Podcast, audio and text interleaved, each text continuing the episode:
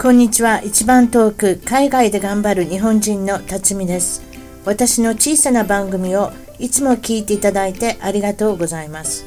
2017年も世界各国よりいろいろなゲストの方々の貴重なお話を聞くことができこのほどベストオブ一番トークを編集してみました。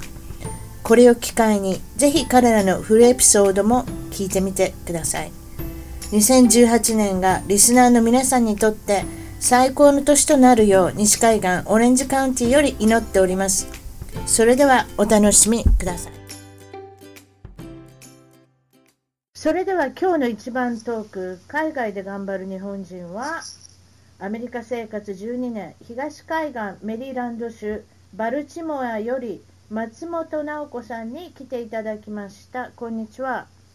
こんにちは。よろしくお願いします。で生活の感じがそのビーガンのあのはい。生活っていうのが、これがちょっと親しむような親しむようなあの名称なんでちょっと説明させていただきますと、えっとまずビジベジタリアンっていうのがいますね、いますねはいかしい言い方です。あの菜食主義者ね、だからこの方は、ね。ね、お肉類、シーフード、そういったものを食べない、ビーガンというのははいさらにもっと追求して、そこから。はい。動物に関係する食品を何も取らない。たそうですね例えばチーズ、ミルク、うんヨーグルト、うん。うあん。まあ、は果てはゼリーですね。あのジェロジェロと言われるゼリーは、うん多分あの動物性タンパク質かなんか脂肪分かなんかそういうのが入ってるので取らない。うん非常にだからこだわったあれですね。あのそう、あの、食べ物だけじじゃなくて、例えば、うん、そうだ、例えば革製品とか、動物の皮を使ったカバンとか、お財布とか、あの、靴とか、そういうのも嫌う。知らなかった。靴も履かないんうん。そう、ビーガンシューズとかあるんですよ。ビーガンの人が履くシューズ。い、私もあでもいや、でも例えば革靴も履かないんですか？普通皆さ。うんんだから、なんかそういう科学、なんかそういうね、動物が使われてないものを選ぶ。あと、毛皮とかもちろん着ないしこ。れあなたの財布はなんかナイロンかなんかできてるんですか？あの子供がよう持ってますやん、あのビリビリビリっていうやつ。あんなんじゃない？あそうそうそう。うちの主人はそういうの使ってますね。いい年こいてね。うんあとなんかその、へヘンプといって、まあ、あの、朝朝でできたものが、ヘンプって朝ですか？うん、あのーまあ、ね麻薬っていうふうに取られる人もあるんですけど、でもヘンプムーブメントっていうのがあって、うん。そのヘンプを使おうみたいな人たちがい結構ビーガンの中にはいますね。ヘンプってだから結局あれで麻薬の葉っぱでしょ？違うんですか？そうなんだけども、いろんなことに使えるんですよ。あの、食べたり、まあ、あの食用として、あの、昔はみんな食べてたんですよ。いやちょっとちょっと待ってまあ、ちょっとヘヘンプの話するとすごい長くなっちゃうんで。ヘンプヘンプってチョコレートのブラウニーとか入れるし入れて売ってるとかって聞いたことありますあれ食べたらすごい結構ハイになるんじゃないですか？そうじゃないですか？まあ、栄養価の高いものとして、オメガ3とか、なんかそういう、ビーガンの人が、あの、動物から取れないものが入ってたりとかするんで、動物の栄養分から。うん、だからすごい、ビーガンの人、なんかそういう、売り場とかてたくさんありますね、ヘンプ製品のもの。ビーガンはすごいです。うんあとビーガンのレストランね。あんまりないですけどね。あんまりないけど、あでも、ロサンゼルスとか、サンフランシスコ、それからニューヨークには結構ビーガンのお大き店はなありますね。都市にはね、ありますうね。ん、あるある。例えばでも、アイオワにいたらないでしょうね、多分ね。うちの辺でもないですもん、数えるほどしあ、そうか。なん？あ、そうですか。それで、直子さんがビーガンじゃないですか。これ、ご主人がビーガンだったから、そうなんですよんはコンバートしたっていうんですそうですね。もうなんか宗教のように、なんかこう、洗脳されていったみたいなところはあるかもしれない。少し宗教的ですよね。もうこれは何をしない、うんあれをしない、これをする、あれをするね。そういうことだと思いますね。まあ、あの本人フェイスって言って、やっぱりそういう心情、あの、はい、はい。生きる糧みたいなものだっていうふうには言ってますけどね。うんなるほどね。それで、うん電子レンジもテレビもないっておっしゃってた。ない。ということは、子供さんもいるから、テレビも見、うんテレビの見ない子供さんっていうのはいっぱいいますけどね、こあ特に親が見せないっていう人を聞きますけれども。そうですね。まあ、インターネうんットあるから。あうん、ごめんインターネットなさい。ありますインターネットはいいんですか、うん。インターネットはいいんですか、うんもう結構制限はしてますけど、あの、暴力的なシーンは見せないとかね、あの、バンバン撃つやつとかは絶対見せないし、うん。あと、おもちゃとかでも、なんかそういう銃みたいなものは、絶対与えないみたいな。うん、あまあ、とりあえず頑張りますけど、ね、私も頑張りますけどね。自分できますんで、ちょっと言うてきました。はい。男の子なんでね、やっぱりね、はい、あのそういうことです。いろんな友達から刺激されますんでね。うそうですか。電子レンジ、これ、不便です。私にとっては不便ですね。不便あまり感じないですか？なければないで。そう、なければないで。これはビビーガンの何かベカラーズ州に入ってるんですか？そういうこと？うん、なんかやっぱりその、なんでしょうね。あの、まあ、携帯電話から、あの、放射線、なんか出てるみたいなのと、そうい、そうのと多分近い考え方なんだと思う。本当のことは私知りませんよ。学者じゃないんです。うん、あの、主人がダメって言ったら分かりましたっていうだけなんで。うん。はい、ね。電子レンジね。私も聞いたことね、電子レンジ。うんああれは2つ派がありますね。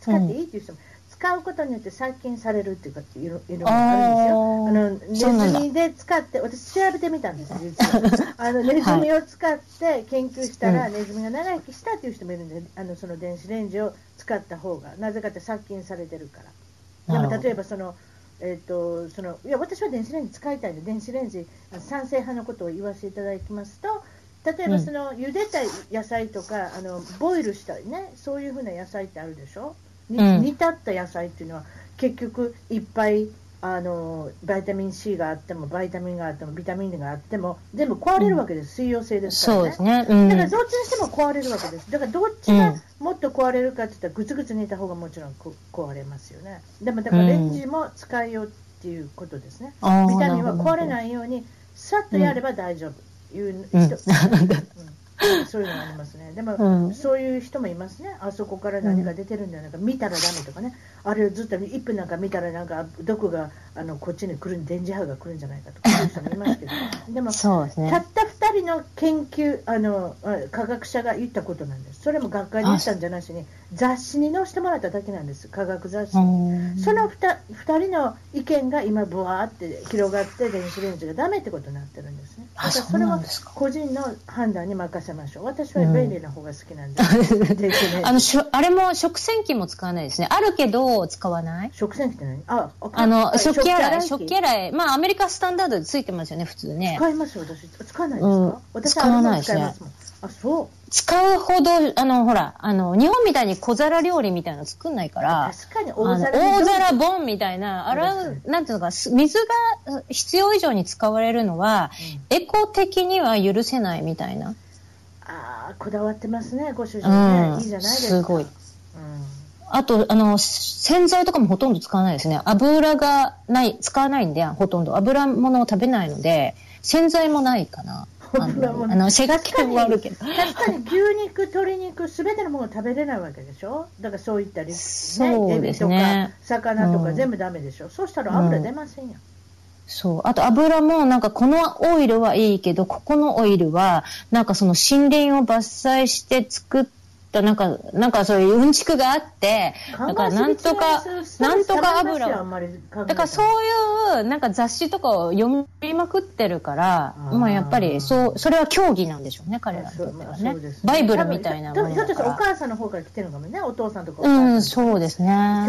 神経質。心があるっていうかね。うん。だから私は分かんないから、あ、そうなんだ、みたいな感じで。なんか話聞いてる直子さんってあんまりストレスためないタイプですね。でもなんか、ご主人の方がなんかいっぱい読んでこんなことしてたら死んでしまうとかこんなことして体に悪いとか、うん、なんかそういう感じでストレスがちょっと、ね、そうですね、まあ、健康であることをねあの目標にしてるのは素晴らしいことだと思うんですけれども何かをせねばいけないとかそういうのマストっていうのがいっぱいあると逆に人間ってなんかこうストレス本当ストレスになるから。うんうん、だから合わす、まあ夫婦だから合わせないで、またね、喧嘩になるのも嫌だから、適当に合わせて、適当にするみたいな。私はできない。多分ビーガンの男性とまず付き合わないだろうし、私。私からお肉とシーフードとお魚とか、エビとか全部取ったらもうなんかね、死ねって言ってるみたいなんですかね。自殺、本当にね、自殺行為なんでね、あまりしたくないですね。まあその話は、まあこっち置いといて。で、はい、あの、ご主人は、裸族なんですって書いてあったんですよ。うん、びっくりあ、まあ、そう、裸族って言いますね。裸族？裸族。裸族。ごめんなさい。ラ族。音読み、訓読みできてないんです。ごめんなさい。覚えてます？音読みとか訓読みとかあった。あ覚えてます。重箱読みとか言うんですよ。うん。そう、その言葉もすごいな。うん。なんで、ララ族、裸にいるんですか？なんか毎日裸でうろうろしてるとか、そういうことですか？もう夜寝るときはパジャマも着ないみたいな。こんな寒いのに全裸全裸っていうのもなんやな。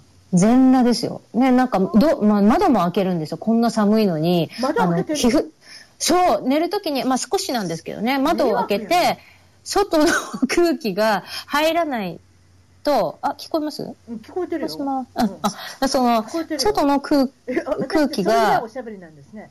3秒の間があったら不安になるんでしょ。ごめんなさい、ね。まだいますよ。はい、どうぞ。なんか、あの、肌が呼吸できないとか、なんかそういう理由で、窓、窓開けっぱなしみたいな。すごいですね。なんか、あの、爬虫類じゃないんだから。うん。まあ、面白いですけどね。そうなんだ。いや、でもあなた迷惑じゃないですか。今、雪降ってるっておっしゃったじゃないですか。雪降ってるの窓開けられたら寒い寒いですよ。冷夏で寝てるんですか？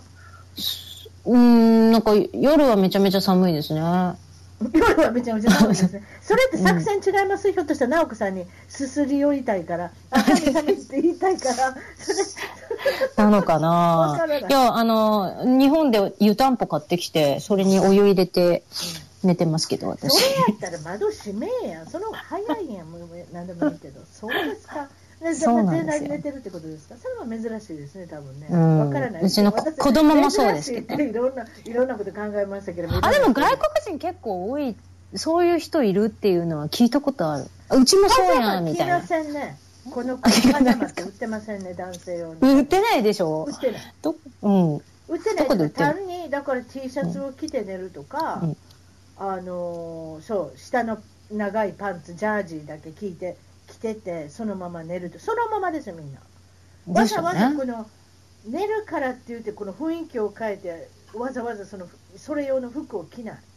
日本の人は着ませんや、寝巻きとかネグリジェとか、うん、女性は着るかもですけど、男性に関しては多分あんまり売り場で見てもパジャマなんて売ってないですね。売ってないでしょ。ジャージーとかそのなんか売ってますよね、マイクロなんかこんなゴムゴムのね、それこそウエストがこうゆるゆるのやつは売ってますけれども、多分だから着ないってことでしょうね。うん、それに、ね、さらにエスカレートしたら裸になるってことですよね、多分ね。うん、そうですか。それでおっしゃってたのは、デートの時にこの裸の、またごめんなさい、まだ情報なんですけど、うん、裸で、はい、裸になろうじゃないかと。デートにヌーディストビーチっていうんですか、結局。そこにサロンに連れて行かれたんですか？これサンディエゴですね。有名サンデーゴの、うん、ブラックビーチっていうヌーディス、ヌーディストが集まるビーチがあって、はいうん、知る人ぞ知るみたいな、はい、どこが入り口なのみたいなところから、ええ、あの岸壁を降りていくんですけどやっぱりそうですか？崖っぷち降りてって、うん、崖っぷちを。でどうでいかがですか？それ何回目のデートぐらいに言われたんですか勇気いること、ね、何回目かな？そんなに嫌われるかもしれないじゃないですか。初めてのデートでこんなこと言うたら絶対嫌われますよでも。うんかなり変だなって思いましたよね。あのーまあ、ストレートの方もいるけど、あそこゲイのビーチで有名じゃないですか。うん。そうそう。そうでしょ？男の人ばっかりだったでしょ、うん、多分。そう。そっち系かなってちょっと最初は思ったけど。本当？で、あなた結局あれですか？どうされたんですか？裸になったんですか？いえいえ、私は、ただついてっただけで。でこれやばいと思ってびっくりしたでしょ？うん、なんか、まあ、勉強だと思ってね、何でもね。うん、行ってみて、写真、うん、写真撮らなかったんですか？撮らないですよ。でも。それでびっくりしても帰ってきたんですね。そうです。もうそのままご主人もとりあえず断られたんで、自分も裸にならなかったっていうことで。はい、なるほどね、はい。そういうことですか。それでも、フランスの人とか好きですよね、裸の人ね。そうですね。フランスとかドイツは、やっぱりヌーディストビーチがあるみたいですよね。あの、普通に。いやいや、私ね、新婚旅行でね、タヒチに行った時ね、うん、ボラボラ島でしたっけね。あ、行ったんだ、いいなあの、ありませんあの、オーバーウォーターバンガローとかありますね。うんうん、あの、まあまあ、あの、海の上になんかこう、バンガローがくっついてるんですけど、うん、あの辺から見たみんな裸でしたよ。ええー、見えちゃうの？隣のバンガローが。フランスだからじゃないですか。ああ、そっかそっか。うん、それでまあみんながやってれば別にそんなもんかっていう開放的になったりするのかな。なんかかね、でもね、それでね、私もね、あの実はやってみたんですよ、その時生まれて初めて、バンガローの上で、隣のおばちゃんもおじちゃんもか、なんか、まあ、もうみ皆さん裸なんで、ほな、やってみようかなと思ってね、やってみたんですけどね、やっぱりいつもあるもんがないと、ブラジャーがないと、なんかね、おかしいですよ。お泳いでもそうですよ、泳いでもなんか、ブランブラになるっておかしいですね。いや、うちの主人はだから、その、全裸で泳ぐのが夢っていうか、あの、そういう、なんか湖とかがいっぱいあるんですって、ドイツとかって。みんなだからそのまでボーンって入ってあの夏が短いんでね、ヨーロッパって、そういった意味であれじゃないですか、開放的になるんじゃないですか。だから先ほど言ったタヒ,、タヒチっていうのもフランス領ですから、そういったフランス領、あそういうとこ行かれたらいかがですか、今度、元フランス領とか そういうとこ行ったら、もう必ずそういう人いますよ、それも、いますか、うん、あのね、怖いの、綺麗な人もいますよ。私ね、アメリカでそういうの想像すると、あんまり法律違反の人ばっかりです、うん、もうあんまりそういうの人に見せちゃいけないみたいな人まで裸アメリカはうるさいですよね、そういうのね。いやいや、タイチは結構綺麗な人がいっぱいいますね、うん、いろんな人もいますけどね。うん、でもまあそうなんであの今度いっぺんやってみてあげてください。そしたら。死ぬ前に1回ぐらいは。前に住んでた家があのプール付きだったんですけどそのプールでいつも裸で泳いでましたね。今も裸で今でも今も 裏庭で裸ってことあるんですか？今はね、ちょっと見えちゃうんで、隣の家から。今はしない。さすがに、やっぱり、うん、犯罪になって通報されるかもしれないんで。犯罪になりますかね、うん、どうでしょうね。意外にうるさいでしょ、アメリカってそういうの。うん、自分の家だ。それでは今日の一番トークは、アメリカ生活20年。今日はサンフランシスコの郊外、マリンカウンティより、小島健人さんにお越しいただきました。こんにちは。こんにちは、小島健人です。いいです。なんかあれですね。あの、漫才のノリですね。こちらケントで。私、私泣いてたどうも、お世話になってます、みたいな。辰巳です、ケントです、っていう。そう。関西人なんで。そうですね。ね昔のレッツゴー3匹みたいですね。ちょっと古い。ちょっと古い。あまりにも古すぎましたから、ほとんど分かってないですよね。すいません。ええ。うん、それであのもちろんその YouTube の話もしなきゃいけないんですけれども、ええ、YouTube はなんともあれですよね、ものすごい更新率じゃありません？あのー、そう、毎日ね、なるべく更新するようにしてます。それ見てびっくりしてる。この人、すごい。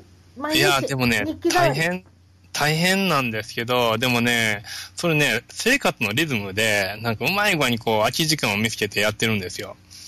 例えば、あの、か、うちから子供を送って、うん、送ってから会社に行く最中の車で、なんか撮影し、喋りながら撮影したりとか。何でやるの ?iPhone かなんかでやるんですか ?iPhone で全部やってます、僕は。はあ、本当。私の iPhone なんかもうあれやな、化石みたいな、何も作ってないな。あなたみたいにそれだけ作った iPhone もやる、海外あるわな。案案外ね、なんかねな、なんか案外、あの、普通に見れて、見れるものが作れるなっていうのは最近発見したんですよ。あなた何？一本で、一本で撮ってしまうそれとも後で編集するんですか？後で編集しますけど、それもね、ま、ただの、ただの、ただで使える編集ソフト、iMovie っていうのがあるんですけど、iPhone の。アプリで？そうそうそう、それでやってるんですよ。iMovie 書いとくわ。うん。本当。iMovie 結構、ね、私がやることないわ。もう顔、顔出せへんでいいからラジオやってんねんから、もうそのこと そうなんで、その中で一つちょっと言わせてください。ハムスターがもう、すごいですね、繁殖率が。あ、もうすごいんですよ。もう半端じゃないんですよ、あいつら。ハムちゃんね。ハムちゃんがいるわけでしょ、うん、あなたのお家に。いますね。で、初めは男女のご夫婦だったんですか？それが、あのね、いや、最初はね、最初はね、あのー、二人、男二人のはずやったんですよ。ごめん、割れてしまった。男二人、はいはい。オス、オス二人、オス、オス二匹のはずやったんですよ。で、そういう理由で友達からもらって、じゃあもうオス二、オス、オス二匹やったらしゃあないな、みたいな感じで、もらってやるみたいな感じで、あの、もらったんですよ。あの、そう、娘たちが欲しいって言ったから、あの、そう、もらったりいるって言って。それで、あの、まあ、可愛いね、とか言って、マシュマロちゃんとスキトルちゃんとか言って、名前つけて、うん、スキトル。うちのネズミにもスケロってつけたわ。あ、え、ものすごい偶然じゃないですか、すごい偶然。いや、うちの、いや、もうね、ずみ死にましたけどね。うんうん、あのそれこそハツカネズミですね、なんかハツカネズミかな、ドブネズミかなんかしらで売ってますやん。ええあの、あペット、ね。ペットストアになんかネズミとしてラットって売ってますやん。食べる、ええありますね食べるやつじゃないですよ。うんうん食べ、食べるってた、例えばその食べ、食べ食べないし。私は食べませんよ。だからヘビにあげるとか、餌用じゃないそういうことかごめんなさい。だ辰巳さんなんかネズミ食べるんかなって思って。私ベトナム、ベトナムの人じゃないからやらないです。とりあえず、とりあえずあもうややこしくなるからやめましょうね。あのヘビにあげるね、餌のあのネズミがいるじゃないですか。そうじゃなくて、うんペット用のネズミって売ってるんですよ。あ、ありますね。はいはい。あのあのネズミちゃんってすっごい頭いいんですよ。それで、あの名前も覚えたんですよ。スケローって言ったら来るんですよ、ちゃんと。あ、そうなんですか。ネズミってものすごく頭がいいんです。ええでもすごい偶然ですね、お名前が一緒だ。それものすごい偶然ですね。なんか、いやなんでかな私。がつけたんじゃないですよ、子供がつけたの。あ、なんか子供の発想が同じなのかもしれないですね。なんかこっちです。だって、スケローの食べ物が好きなんじゃないああ、大好きですね。しょっちゅう欲しがってるけど。それそれだからじゃないですか。理由だと思います。とりあえずどうしたの？男の子2人だって生まれませんよ。男の子二人で、ね、可愛いねとか言って飼ってたら、なんか気がついたらこう、い一匹だけなんかお腹がでかくなっていってるんですよ。あれおかしいな。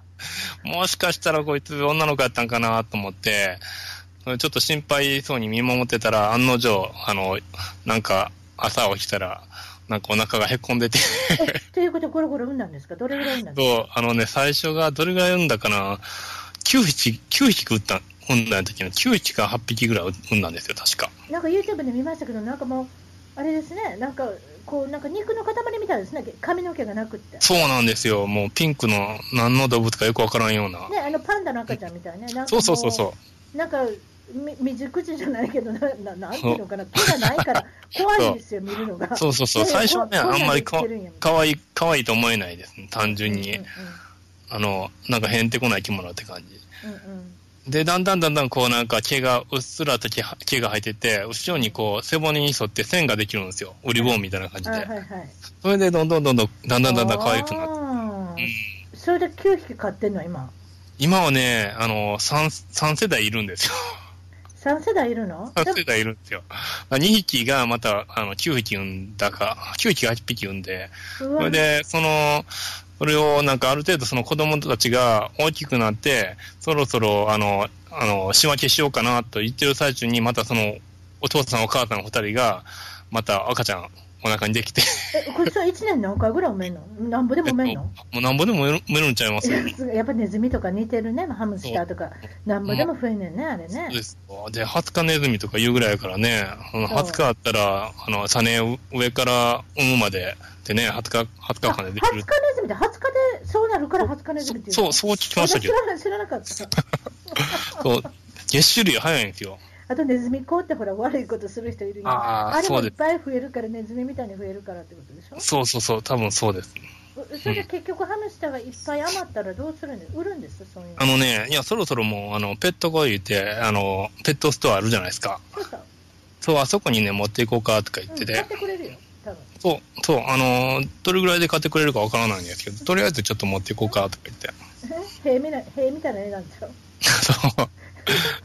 もうで、何か買おうかと思ったから足も手も出るっていうやつよ。でもそんなにくれないと思いますよ、確かに。多分ね、あの、10匹渡して20セ25セントとかそんなんやと思うんですけど、え、そんな安いかな多私分そんなもんやと思いますよ。10匹で25セント、それはすごいな。うん、まあ、ね、あの、どれぐらいが遊ぼうかわからないですけど、まあでも、うちにいてもね、しゃあないから。クレイズリストで探したらいかがですかああ、もうそれもね、いいかもしんないですね。まあなんか、フェイス、変な人が来ないようにたあれですけれども、祈るだけですけど。そういうのも怖いですね、ちょっと。うん確かうんうんまあでもその辺にお住まいだと大丈夫じゃないですか。うん。うん、そうですか。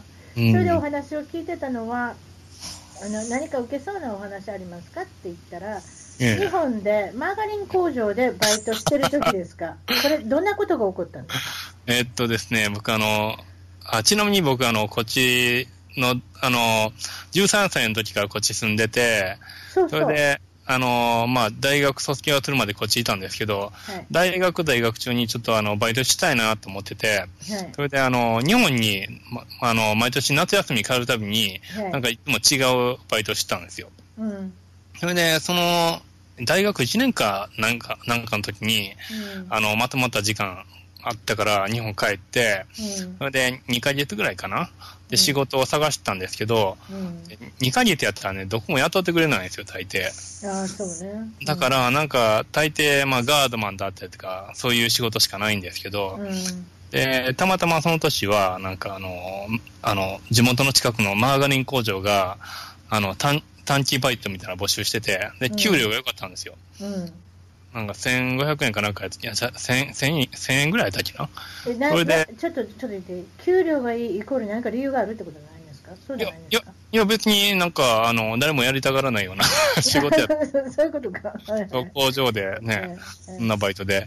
で、まあじゃあとりあえずそこで2ヶ月ぐらい働くか思ってうん働いてたんですけど、うん。で、そのバイトの内容が、うん。そのものすごいでかいバケツがあるんですけど、うん。それにあの、すごいバターの、でかいバターの塊、あの、もう両手で持てないぐらいのええバターの塊を持って、それでそのバケツに落とし、落とし入れるっていうような感じうのん、それを溶かすんですね。そう、それを溶かすっていうバイトやったんですよ。うんうん。それでそれを、あの、ま、だんだんだんだん上手になってってやるんですけど、うん。で、一回ね、なんか、その溶けたバターにそのバターを入れたら、うんペチャーンってこう、バターのええ汁は跳ね返。ってきたんですよ。そう。いやいやいや。で、あの、耳になんかうまい具合に、どうや、どういうわけかうまい具合に入ったんですね。耳の中にいた。そしたらものすごい一日中それが痛くなって、それは痛いですよ。で水が沸騰するのよりも、沸点っていうのは多分、油の方が絶対高いから、ものすごい、あの、あれですよ、温度が飛んできたんですよ。沸点なんですね、あれはきっとえ多。分でそうだと思いますよ。私だって、揚げ物とかするから分かってますけれども、ものすごい熱いっても痛いですもん。点か。僕はあの、てっきりバターを耳に入れたら痛いものかと思って。いや、バターっていうその その商品自体の方じゃなしに、それはなんか油の沸点とかそういうことだと、水の沸点とかそういうことだと。まあ、よ要するに火傷したってことなんですよね。ええそっか そんなに理科の成績そんな良くなかったけど、多分それだと思います。たでも多分そうですね。え僕はずっと今まであの、バターを耳に入れたら痛いものだと思ってました。やー、またそれは痛かったですね。そうですか。でも病院行かなかったの？まあ、病院は行かなかっ大丈夫たんですけど、まあ、ちょっと1日か2日間ぐらいずっと痛かったのを覚えてますね。うでもう一ん。つ言ってくれたのは、高校時代はアメリカで過ごか過ごされるんですけれども、また後で紹介しますが、あとダンスパーティーって結構ありますね。ありますね。なんか、1年2、3に回2、3回ぐらいありますかありね。ますね。フォーマル、なんでしたっけ、ウィンターフォーマルとか、なんかいろいろなんか名前つけてあるじゃないですか。ありますね。なんか、多分あれ、ファン、ファンドレーターかなんかですよね、なんか。だと思いますようん。結構、結構なお金取りますもんだから。ですよね。会費とかのってやるはいはい感じですはいはねい。うん。そこでもちろん女の子探してダンスをしなきゃいけない何が起こったんですか？そうなんですよ。で、ダンスパーティー行ったら、もう大抵みんな、あの、キッズがおしゃれして気取っていくんですけど、もちろんでもう体育館の中とかでやるんですけど、学校の。それで、すごいもう DJ とか呼んで本格的なんですね。そう蒸し風呂状態ですよそうそうそうそう。それで、あの、まあ、もう大抵、こうなんかダンスナンバーの曲が流れるんですよ。で、僕ら、僕らの時とかやったら、どな何があったっけななんか、MC ハマーとかの時代ですよ。わかりますよね。ちでょうちんちょうちんパンあちょうちんパンツみたいななんていうのそうそうそう。ああいうのとかが流れてて、はいはいはいはいそれで、あの、たまにね、なんかスローダンスみたいなのが流れて、おー。4, 個4曲に1回ぐらい流れて、結構あるやん、ん。そう、それで、あの、その曲が流れると、うん。男女ペアで、なんか、男の子は女の子探して、女の子は男の子探して、うん。なんかこう、チークダンスみたいなの始まるんですよ。うんうん。ちょっとかっこ悪いもんね言いへんかったらね。そうそうそう隠れてやなあかんやね。なんかね、で、女の子とか見つけられない男の子とか、ちょっと気まずい雰囲気になるんですけど、ええな隅の方に隠れてたり。そう男男同士で踊り出したらそれはそれで楽しいあ、それも、いたような気もしないでもないけど、そう。まあ、サンフランシスコなんでね。やっぱりそと思ったんですけど、サンフランシスコなんでいるかもしれない。だって高校だったらもう自分のアイデンティティ分かってますからね。まあねそうん。あ、でもなんか、ちょっと話それますけど、その時はね、あの、すごいストレートな人でも、後で Facebook でつながってみると、実はなんかものすごいバリバリのそっちの人やったっていうね、そういう人がね、何人かいました。っていうことは、その頃は、いやいやいやいや、あねまだね。ゲゲイの人ってね、もう元からゲイなんじゃないんですか？あ、でもね、途中で気づくらしいですよ、やっぱり、あれって。あれ途中で気づくんですか？途中で、なんかやっぱり自分はおかしいなと思っててんみたいな感じで。昔から、昔からバービーちゃんとリカちゃんと遊んでるわけじゃないんですか？もうね、そういう人ももちろんいるんですけど、でもやっぱりなんか自分の中で、こう、葛藤みたいなの持ってる人がいると思うんですよ。ああ、なでるほどでね。やっぱりそうやったんやって自分でこう納得をする瞬間ってあったんでしょうね、きっと。ああ、やっぱりその思春期っていうのはなかなかあれですもんね。その、うんそうかもしれない。やっぱりそうだって、こうなんかそういう何かそういうプロセスがあるでしょうね、皆さんね。そうそうそうそう。で、僕は、ちょ僕はその、そ、土地、あの、まあ、ストレートなんで、ちょっとわからないんですけど、ででも、も言わんでもわかるって。まあね、一番トークのゲストは海外生活8年バンクーバーの郊外より、えーこれはラングリーより太田智子さんにお越しいただきました。こんにちは、こんにちは。あ。大晦日に、うん、え大晦日で12月31日ね。ー、それそれそれ、大晦日に、何年ぐらい前の話です、えっ、と、2009年の大晦日なんで、うん、よう覚えてるんよ、うん。はい。はい。7年前ですね、もうね。うん、もう7年前ね、でそこであなたがどうされたんですか？えっ、と、カウントダウンまでちょっと仮眠しようかなと思って、ベッドで寝たら、あ0時ね。要するにあの、そうです、そうです。除夜の鐘がなりませんよ、除夜の鐘はカナダは。ならならへんけどね。除夜の鐘が鳴るところの 手前で、ちょっと時間があるから、お昼寝ですか、まあ、お昼寝とかえっ、と夜寝、、夜寝？夜寝しに行ったの、ベッドまで。そう、そう。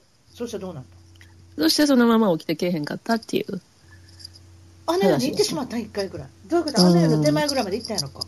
あの世がどこかわからんけど、多分そんな辺の前ぐらいまで行ったのかなって感じですね。であなたが聞いたのと、もちろんそこに、今おしゃべりしてるっていうことは、誰かが病院に連れてったんだと思うんですけれども、あそうですね、元旦那が病院に行くんですか？病院に、えーはい、エマージェンシーに行ったと思います。おご主人、気になったから来たのね、きっとね、起きてけえへんから。あ、そうですね。あまあ起こしてって言うてあったんで、あ、その時は起こしてっ。て言うといた。よかったね、それは。あの、そ うそうそう、カウントダウン見たいやからあ、そうかそうか。ほんで、起こしてちょうだいね、言うて来たら、ともこさん、そのままなんか、あれか。お、起きへんやん。応せえへんからね。そうそう。で、とりあえず行ったら、あれかな。あの、救急車で行ったんですか？えっと、いや、違うと思いますね。運んだんやと思う。運んで、おとあの、車で運転して行ってもうて、そこで行ったら、結局、行きはあるんでしょうね。あなたあると思いますうんよ。別にどっかいたわけじゃないで、息があるけど、あなた気絶、気絶をしたというか、どっかいてしまったんですね、結局ね。うん、うん。なんか頭打ったとかじゃないんですね。何にもないですよ。で、その時あなたは何も覚えてないんですか？例えば、そのよく言うじゃないですか、あの世に行く手前は誰かに会うとか、昔死んだ人に会うとか、なんかそういうふうなけ体験はなかったんですか？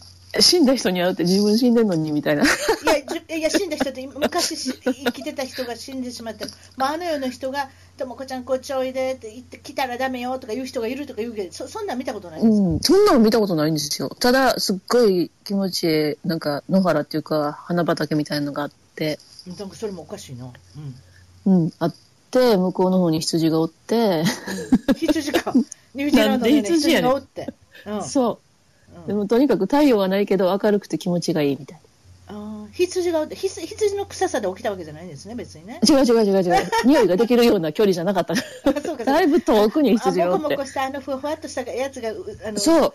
遠くにいるなんかそれそれはいいですね、匂いませんからちょうど。うんうん。そうですか。そうなんです。あはーそれで起きて、い。うん。どうやって勝手に起きてきたんですか？いや、なんか起こされてんのは、揺らされてんのは分かってるというか。うんうんうんうんうん。で、まあ起きたり、また行ったり、起きたり、行ったり？あれ？それそれは結局何時間ぐらい病院に行ってたんですか？ああ、知らないです。でも結局歩いてお家帰れるぐらいまでになったわけね結局普通になったわけねいや、なってないと思います。え？なってないの？何がその辺もね、なんかちょっと私の中では曖昧で、自分の中ではしっかりしてるんで、意識は。自分の中ではね。うんうん。でもなんかあの、MRI とか撮りますよね、あの、キャットスキャン全部やりますよね、うん、そうそうそう、その時に、うん。うんあの、その看護師さんっていうか、まあその人たちは、ああ、この子もあかんわ、みたいなことを喋ってるんですよ。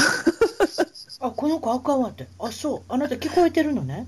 うんもちろん聞こえてる。あかんことないって口でも言うてるんですけど、うん。全く相手には聞こえてないというか、はうん。で、足とかつねられたりとか、あの、あ、反応ないわ、みたいな。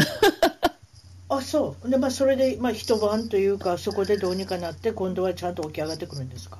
いや、とりあえず家に帰されたっていうことですね。あの、処置のしようがないっていうことで、多分、家に帰って、そこから家で寝、寝込んでとか、寝込んでたんですよ。寝込んでたというか、まあ、うん、うんでもまあとりあえず普通に戻るまでしばらく時間かかったんでしょうね。と思います。うんうんでその時のことがあって何か変わったことがあるんですか？それからのあなたの人生とかそういうのはあるんですか？えー、その時のことがあって、うん、うんその時にの声を聞いて、でそこからなんかちょっと、ちょっと自分の意識が変わり始めましたね。なるほどね。はい。あ、あ言いましたよ。あの、喜んでましたね。お孫さんですもんね。うん。初孫にななるんで、喜んでましたけど、そうですか。会うことなく。あ、そうか、そうですね。あなた妊娠されてるけれども、それから新しい命が生まれたのは、それこそ6ヶ月とか7ヶ月してからですもんね。うん、それはまあでもな、なんかあれですね、意味合いがあるのかもしれない、ね、うん、そうですね。子供が出てきて。でも、日本で生まれて。そうです。はい。体に帰らなかったのね、あなた。そうなんですよ。妊娠中の経緯が。すごく、妊娠に問題がありすぎて。妊娠に問題？妊娠に問題でわかりますよ。うん、そうなんです。妊婦さんがあんまり動いちゃいけないというふうなことを言われたんですね。安静の時期が長かったんですよね。ああ、だからもう日本にいなさいということで、産んでからも、でも今度は体にしばらくどころか、6年ぐらいかからない。最終的に。最終的にはもう日本にずっと住んでましたね、6年半。そそれはなんでなんですか？やっぱり、ご主人と会わなかったらあんまり。あっていうか、あの、モラハラ？もう完全にコンタクトも取れてなかったので、ほとんど。あの、もうもちろんサポートもないですし、連絡もないし、あらら。はい。子供の名前も知らんわって感じやったし、あらら。あらら。そう。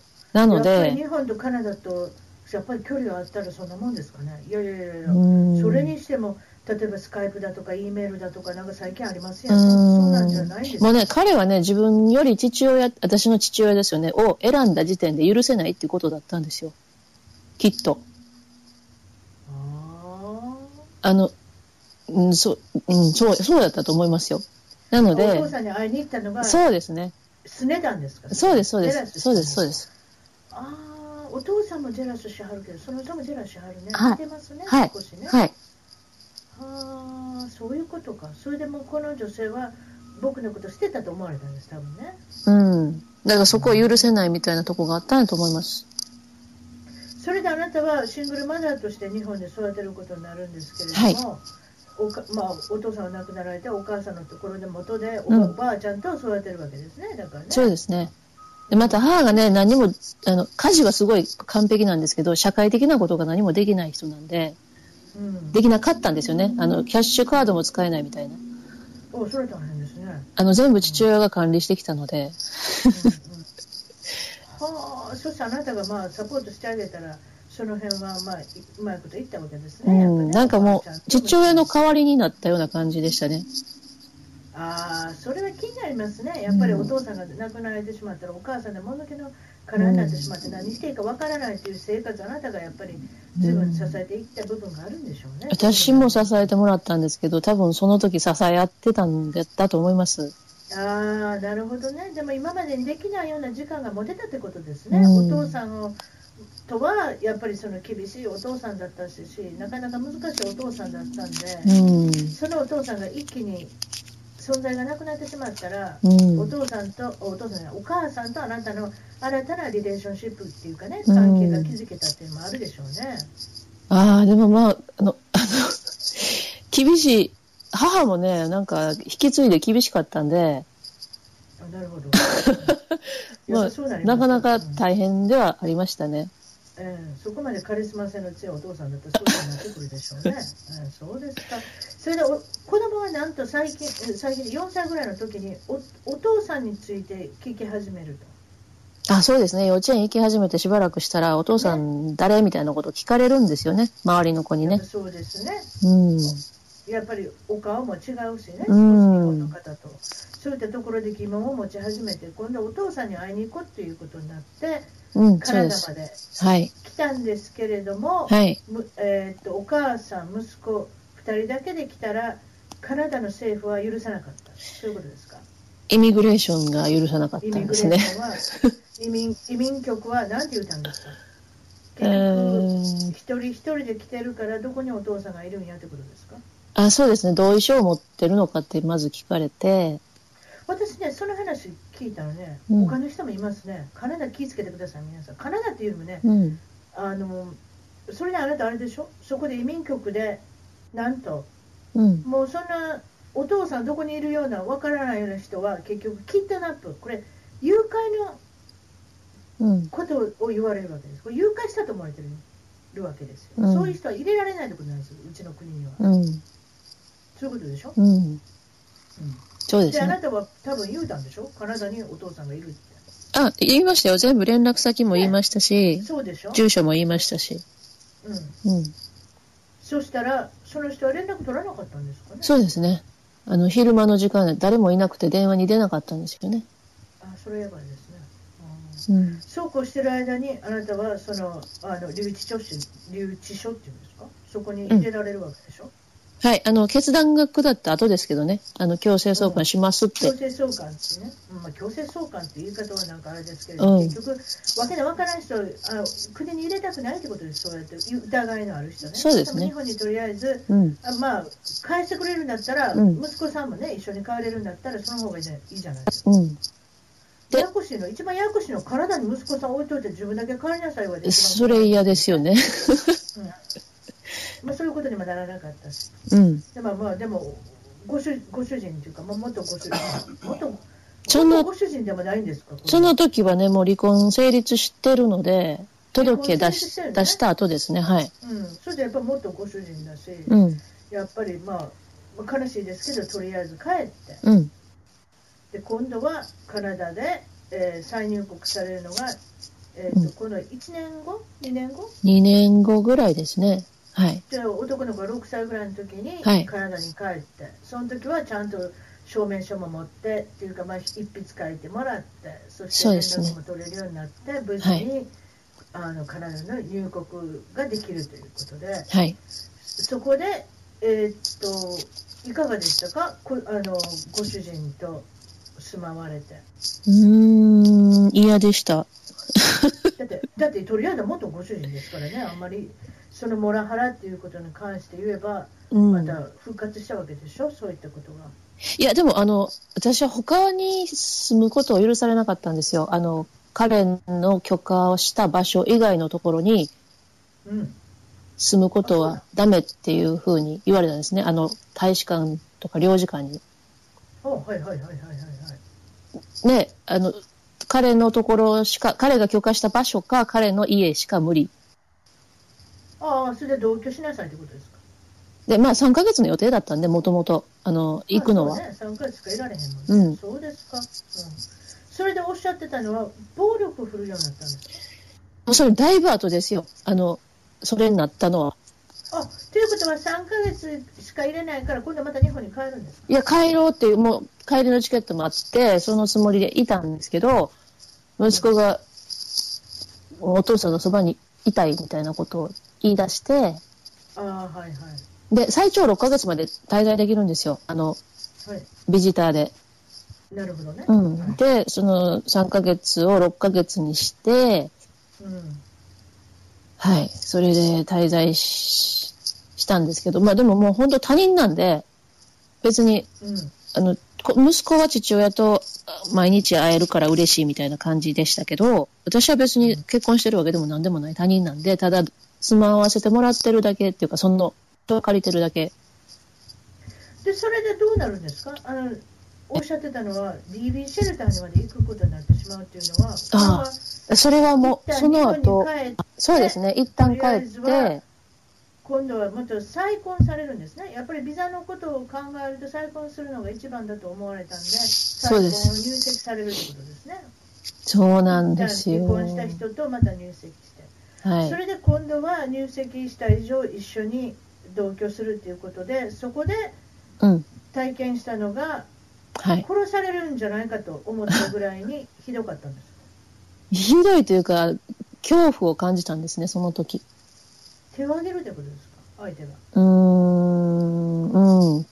ちょっと、そうですね DB シェルターまで行かれたってことそうでしょうねはい。そこで先ほどの臨死体験ね一番初めにおっしゃってた臨死体験がうん。ある、あり。そこでえーっと別居生活に入るんですね。DB シェルターに入ったイコール一緒に住んじゃいけないってことなんで。そうですね。別居生活で続く中そういう臨死体験があったと。もちろんその、まあ、あの年末だったんでね、うん。あのそういうことでしょ？そうです。一番大晦日だったんで一緒に動くあの、まあ、お父さんといいたってことですねそ。それで崖っぷちの夫婦関係がその臨死体験より何か関係が良くなってあなたの違うものが何かいろんなことが見えていろんな行動があなた変わってくるんですけど何を行動し始めるんですか？えっ、と、一番最初に大きなことは謝ったんです。ご主人に？はい。どういうふうにして謝った？んうーん、ただただもう謝らなあかんわっていう感じになって、謝って感謝したというか、なんで謝らなきゃいけないと思ったんですか？なんか感感じたんですよ。なんかその、なんで自分が悪いと思ったんですか？いや、悪いと思ったわけじゃなくて、悪い、いいも悪いもなく、今までの自分の行いが違うんやっていう感じがしたんですよね。ととともにやっぱりそういうことをやることによって全てがうまくいくと思ったいやいやう、うまくいかせたいもな何もなかったんですよ。何でもなかった？何の、なんていうか、その思いもなく、とにかく謝っとかんとあかんって今までのことをうーんって思っそれはたんです。やっぱり自分の非が認めるというかどういった項目でうんそう思ったんでしょうね、うんいろんなことっていうのは。だって今まで話聞いてたらだご主人の方が悪かったそうでもないんですか？その時まではね、ずっとそう思ってたんですよ。謝んのお前やんけ、みたいな。そうでしょ？そうでしょ？私もそう思ってますけれど、なうん。なんでそうさせたんでしょうね、ん、なんかあの、少し、少しずつその時分かり始めたのかもしれないです。あの、こう、自分の現実が出来上がる仕組みみたいなもの。うんでもそういう理屈抜きだったんですよ。でも謝ったのは。その時はね後で後で考えたらそういうことですけれども、うんまあ、それがうまくいってなんとご主人は、えっと、そこから変わったあなたも変わりご主人も変わったうん、別人ですね。ということはあなたが変わったからご主人が変わったって言っていいですか、ああ、いや、同時やと思いますよ。まあ、それの、私が謝ったのはきっかけにはなったと思うんですけど、結局持ちつ持たれつですね。ご夫婦っていうのは。う、ーん。そういうことですね。お互いにやっぱり少し改善できるところは改善していこうと。そういった方向がなかったら改善なんかできないですよね。一人一人で頑張ってもあ逆に、あの、私自身なので彼は、あの、なんていうのかな。ちょっと説明してください面白いですえーっと、私一人で変えられるんですよ。あの、変えられるって言ったら変やけど、変えることが目的じゃないないんで、彼を変えることが。私が自分を癒すことが目的になったんですよね。